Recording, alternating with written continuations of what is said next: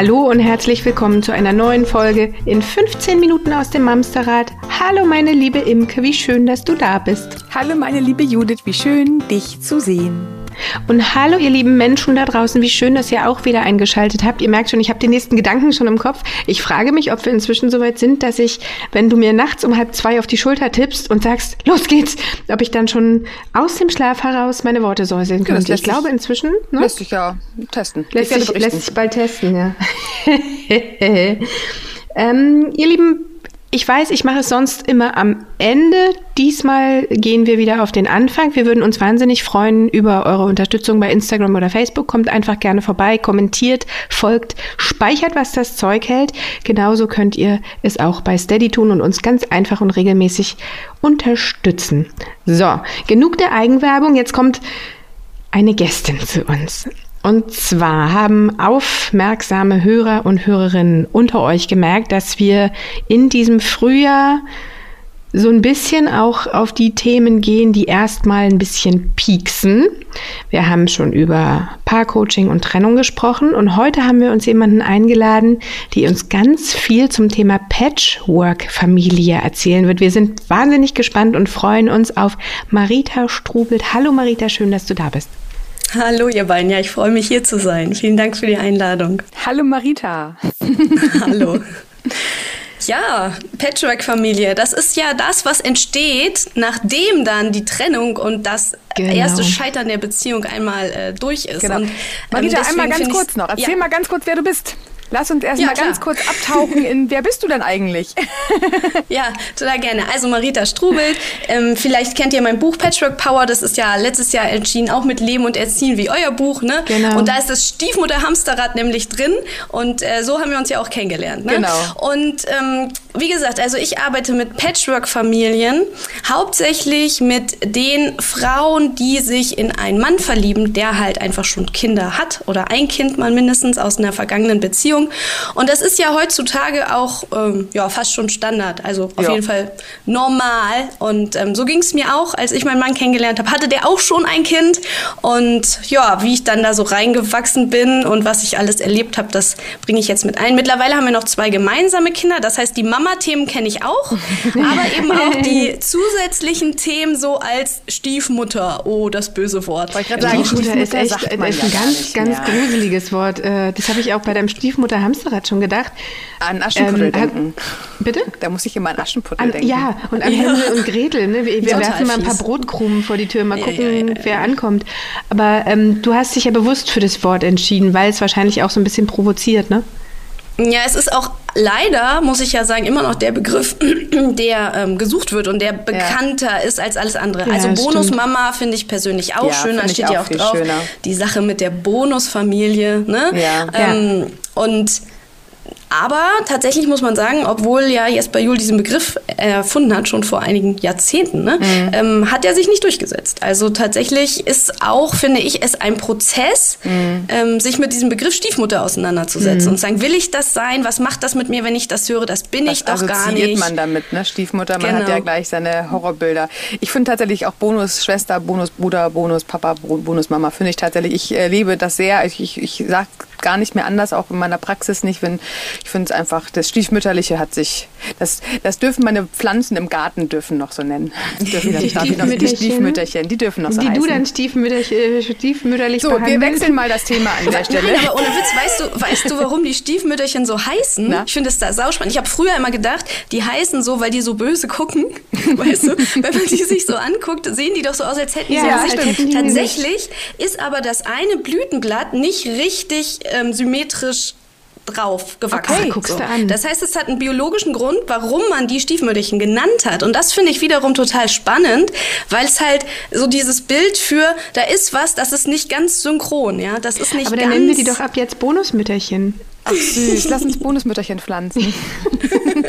okay, zurück zum Thema Patchwork. Es gibt ja ähm, verschiedene Modelle, nach denen man Patchwork leben kann. Eins hast du gerade schon gesagt, wenn man einen Mann kennenlernt, der selbst oder ein, ein, ein, eine Partnerin, ein Partner, der selbst schon oder die selbst schon Kinder hat und mit einbringt. Mhm. Ähm, wenn man selbst die Kinder mit einbringt und jemand Neues kennenlernt oder wenn sogar beide Menschen schon Kinder haben und in einer Beziehung zusammenkommen. Mhm. Gibt es da Unterschiede, wie man sich dem annähert? Also ich kann mir vorstellen, wenn ich jetzt als Singlefrau jemanden kennenlernt, also ich weiß nicht, ob ihr das noch kennt von früher, ich heirate eine Familie. Oh, ja, wenn ja, ich. Da in, in, mhm. Läuft übrigens in der ZDF-Mediathek, habe ich gesehen. Ach. Aber das, das ganz am Rande. okay, ich muss weg. Redet ihr mal weiter, ich kann gerade nicht. Nein. Ähm, es ist ja eine, man ist ja mit ganz anderen Herausforderungen konfrontiert, als wenn man beispielsweise seine eigenen Kinder an einen neuen Partner, neue Partnerin gewöhnen mhm. möchte, oder? Mhm.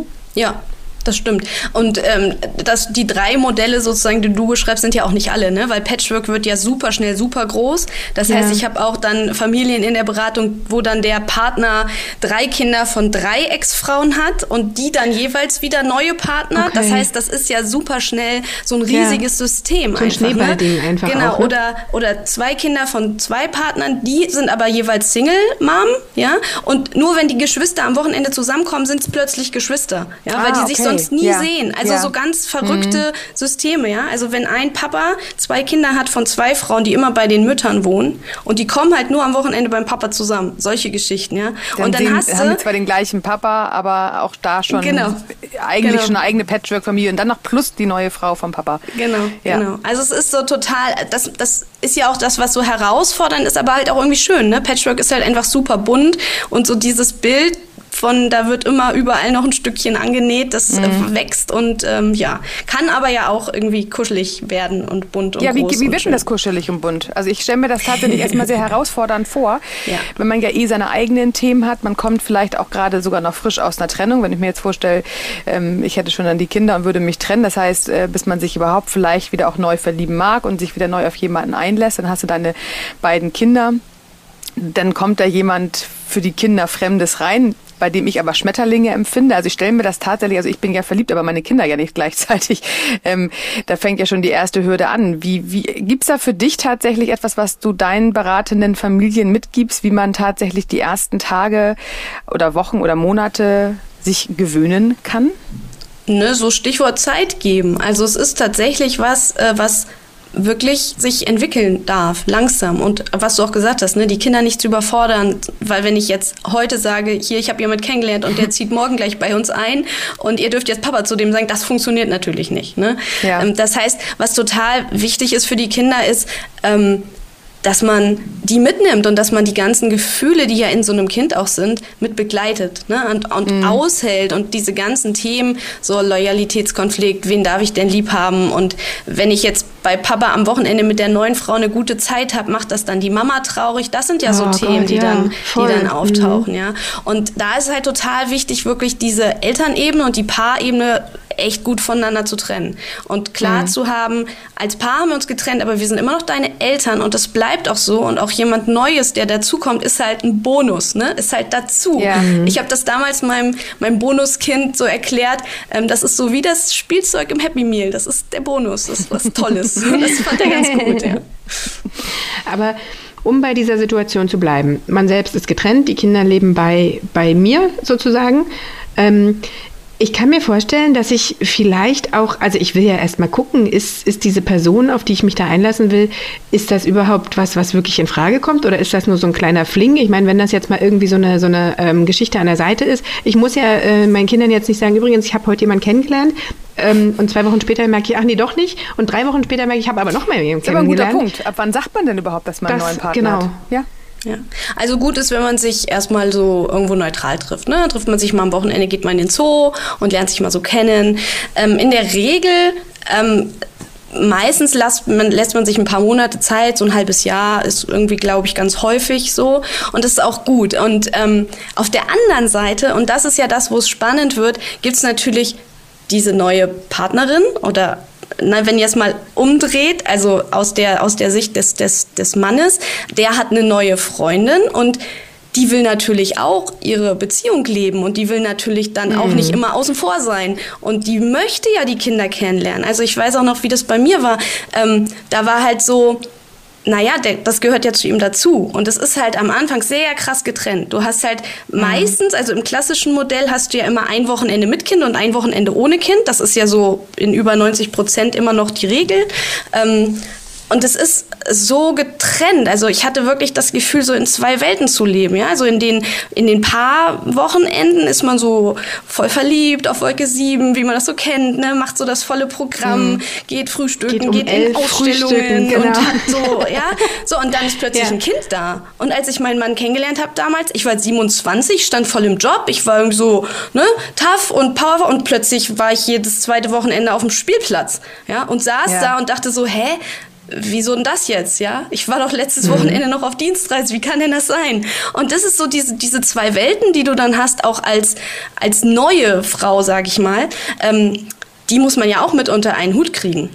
Hier kann man einen schönen Perspektivwechsel herleiten, wenn wir jetzt einen Mann kennenlernen, der noch keine Familie hat und ich habe meine eigene Familie schon, also meine Kinder, das ist auch für denjenigen, ne, also auch da, keine Schwangerschaft mitgemacht, keine Geburtsvorbereitung, aber habe mich in eine Frau verliebt, die mhm. auf einmal äh, nicht nur mein Herz mhm. erobert hat, sondern auch schon die Herzen von zwei kleinen oder drei, vier kleinen Kindern mit sich bringt. Also ähm, ich finde das sehr, sehr spannend, wie du es erzählst. Ich glaube, die meisten Mamster, die uns zuhören, die werden schon auch Kinder haben und im Zweifel äh, die andere Seite mitdenken. Ich will nur kurz hierzu einladen, äh, verdenkt euch in den Perspektivwechsel, dass da von beiden Seiten quasi sich ähnlich anfühlen. Also Fakt ist, mhm. wenn einer schon in einer äh, aus einer Ehe kam oder aus einer Partnerschaft mit Kindern und der andere ist noch Single, dass mhm. das erstmal noch ein ganz anderer Hürdenlauf wahrscheinlich ist, als jemand, der mm, auch schon eigene Kinder mitbringt. Der weiß ja schon das Konstrukt Familie, wie es an sich funktioniert. Der war schon im Zweifel vorher auf Spielplätzen.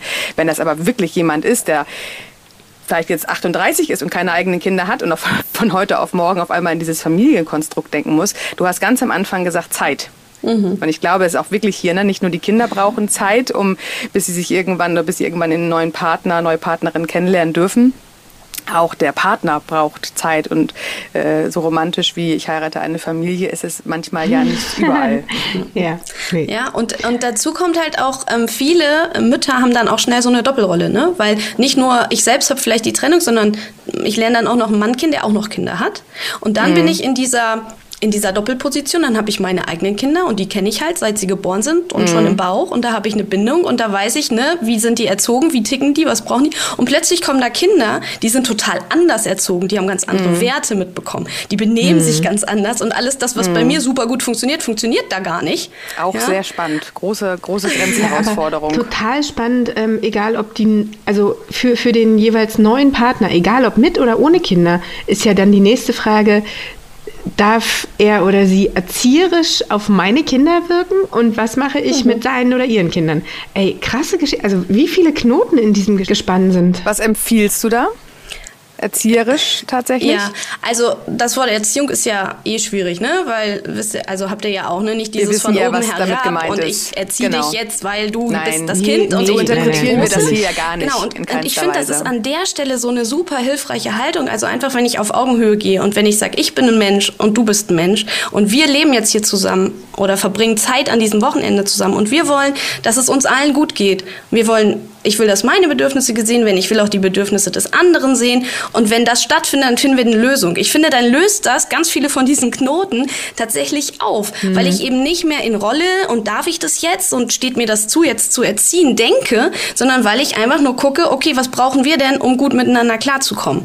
Und da finde ich halt Thema Perspektivwechsel und auf die Bedürfnisebene gucken wahnsinnig hilfreich, weil das diese mhm. ganzen alten Muster und Strukturen komplett außen vor lässt und dadurch ermöglicht, wirklich so ein Miteinander aufzubauen.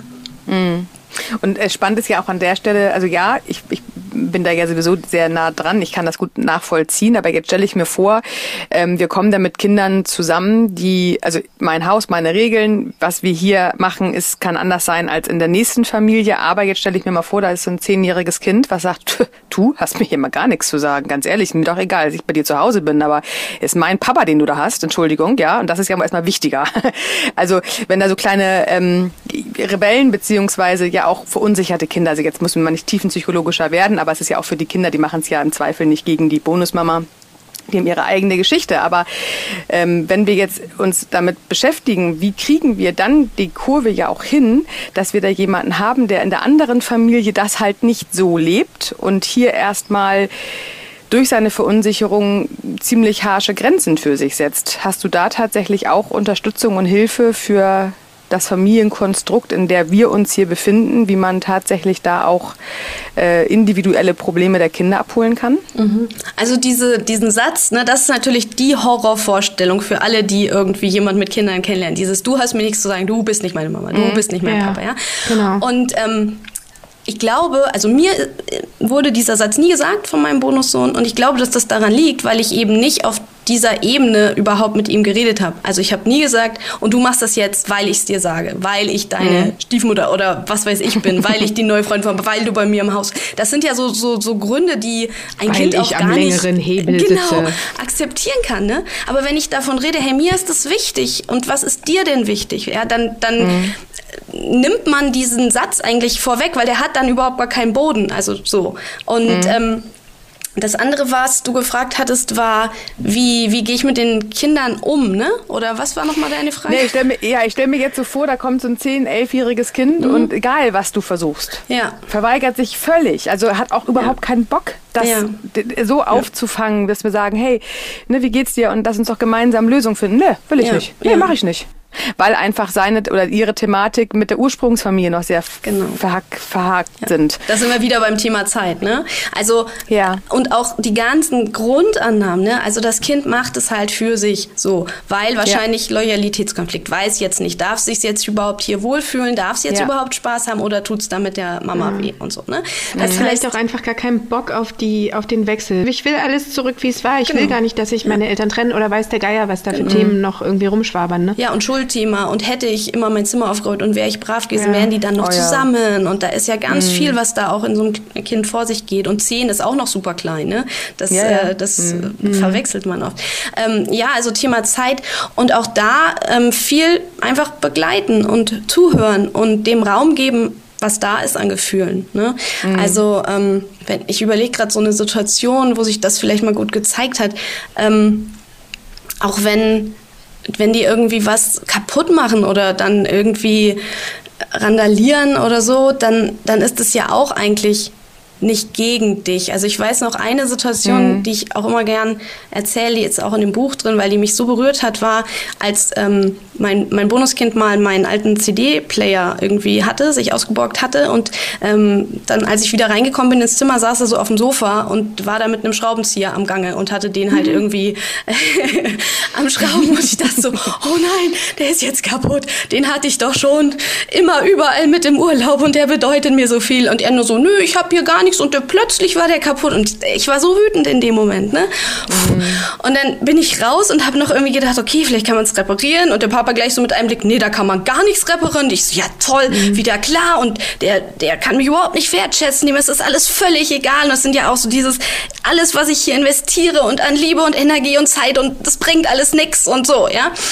Und dann habe ich aber irgendwann gedacht so, okay, komm, ja, es ist ein CD-Spieler, du gehst jetzt mal rein, so. Und dann habe ich mich neben ihn gelegt und, und so an ihn rangekuschelt. Er so, wieso willst du jetzt mit mir kuscheln? Und ich so, ne, wieso, jetzt ist da Schlafenszeit und ich finde es zwar jetzt blöd mit dem CD-Spieler, aber ich bring dich jetzt ins Bett, so, weil wir das immer so machen. Und dann war das wie so ein Schalter, der umgelegt wurde. Der hat plötzlich so geweint und, und ähm, war so dem tat das alles so leid und dann habe ich erst da auch selber verstanden, dass dieses ganze vorher so dieses mir das scheißegal und du kaufst ja, dir halt einen neuen, dass das nur Show war und dass der in sich so mhm. unsicher war und ich weiß noch, das war so ein verbindender Moment, wo, wo er auch gemerkt hat, was das bedeutet, wenn es eben bedingungslos ist, ne? Dieses ja. geliebt Ich glaube tatsächlich, das ist ein wichtiger Punkt, also ja nicht nur in Ursprungsfamilien, das ist, es wird nochmal wichtiger in Patchwork-Familien, ist halt weg von dieser 70er, 80er Jahre äh, Konfrontation der Erziehung und solange ich dir was zu sagen habe oder solange der Kuchen spricht, haben die Krümel zu schweigen ähm, in Ursprungsfamilien, das machen Judith und ich ja schon seit drei Jahren immer wieder in unseren Podcasts auch auf, ähm, bleibt auf Augenhöhe, sprecht miteinander. Es ist wichtig, in, miteinander zu sprechen und nicht alleine zu äh, äh einem Monolog zu halten. Ähm, dass wir wichtig immer im Auge behalten, die Menschen machen etwas nicht gegen dich, sondern immer für sich. Und gerade dann, wenn Autorität spätestens in letzten Zügen keine Bewandtnis mehr haben darf, weil es ist nicht mein Kind, spätestens da spüren wir und merken wir zu Recht unsere Grenze. Aber eigentlich haben wir sie auch bei unseren eigenen Kindern. Also eigentlich können wir an der Stelle ja zusammenfassend sagen, gebt euch gegenseitig ganz viel Zeit und vor allem ähm, sich selbst dabei zu reflektieren. Ne? Was macht es mit mir? Wo sind meine Bedürfnisse? Wo stehe ich hier? Ähm, ich kann hier nichts durchdrücken im Zweifel, weil das steht mir hier noch mal weniger zu, als wenn es eh meine eigenen Kinder wären. Und das ist einfach wahnsinnig wichtig, dass wir im Gespräch miteinander sind bzw. kommen werden. Und mhm. ganz egal, wie alt die Kinder der Patchwork-Familie sind, wir müssen erstmal zueinander finden. Das braucht Zeit und ganz, ganz viel Gespräch. Mhm. Ist gut. Das hast du aber schön zusammengefasst. Ja. Liebe Marita, es war wahnsinnig spannend, dass du da bist. Ich hoffe, dass wir vielleicht noch mal irgendwann zueinander finden. Vielleicht magst du uns ja noch mal besuchen, weil ich glaube, wir sind hier noch lange nicht am Ende der Fahnenstange. Nur ähm, für heute muss leider Schluss sein. Sehr Alles schön. Ja. Marita, vielen lieben Dank an dich. Mhm. Sehr, sehr gerne. War spannend. Darf ich noch ja. einen, einen letzten Abschlusstipp raushauen? Na, Klar, auf geht's. Also zu allem, was du gesagt hast, ich finde das Wichtige ist, dieses Dinge nicht persönlich zu nehmen, sondern ne, ja. beim anderen zu lassen, was der macht. Das ist für sich und seine Gefühle und seine Bedürfnisse. Das hat gar nichts mit mir zu tun und mein Gefühl und mein Bedürfnis. Und ich finde, das macht so viel äh, möglich, wenn da einfach nicht immer dieses Verwurstelte und der ist schuld und wer ist jetzt schuld und so, sondern wenn jeder bei sich bleiben kann. Und dann ist auch Beziehung möglich und Augenhöhe und all das. Ja. Genau. Sehr schön. Ja, ist gut. Wir verlinken dich ja, Super. genau. Ich möchte nochmal sagen, deine, dein, dein, deine Internetpräsenz findet man auf patchworkaufaugenhöhe.de, Höhe mit OE geschrieben. Oder man googelt einfach Marita Strubelt, dann findet man dich ja auch. Genau. Und dein Buch heißt Patch, Patchwork Power. So wird die Sache mit der Bonusfamilie zum echten Bonus. Auch das genau, können wir gerne nochmal verlinken. Yes. Prima. Dann haben wir es für heute. Ihr Lieben, ihr äh, passt gut auf euch auf. Bleibt gesund und kommt gut durch die Woche. Wir hören uns am Sonntag. Bis dahin. Tschüss. Tschüss.